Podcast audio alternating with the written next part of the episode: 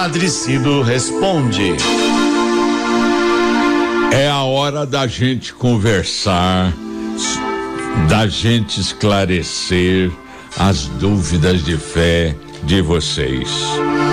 E vocês, graças a Deus, vocês não estão deixando faltar ah, perguntas, estão perguntando sempre. E isso é muito legal.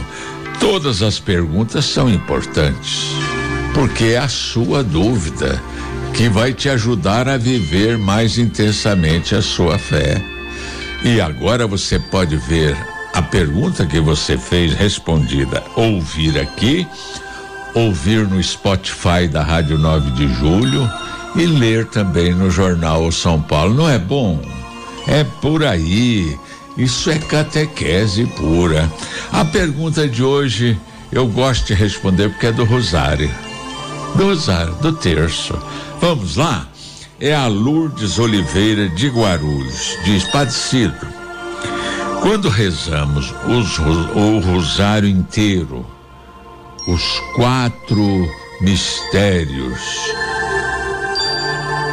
gozosos, luminosos, dolorosos e gloriosos. Devemos rezar a Salve Rainha em cada em cada divisão do rosário? Ou pode ser apenas a, a, a, ladainha, a salve rainha e a ladainha de Nossa Senhora lá no final de tudo?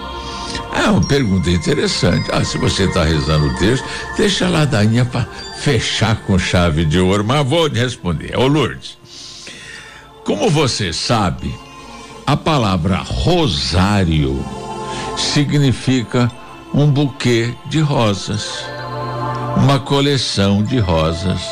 Um bonito nome, portanto, não é?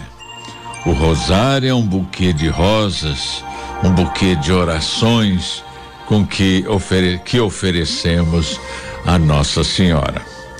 O rosário também pode ser chamado, e eu tenho convicção disso, chamado de Bíblia dos Pobres porque em cada dezena de Ave Marias e um Pai Nosso, nós contemplamos um mistério da nossa fé, da anunciação de Maria à coroação dela, do nascimento de Jesus, da sua vida pública e a a sua morte e ressurreição e ascensão ao céu. Que beleza! Quando grande parte da população na Idade Média era analfabeta e poucos podiam ler a Bíblia e orar os 50 pelos 150 salmos da as uh, as 100, quando ah, porque os monges rezam até hoje os padres também a oração do saltério, 150 salmos. O, os pobres substituíram os 150 salmos pelas 150 Ave Maria e os 15 mistérios da fé se tornaram a prece do povo humilde.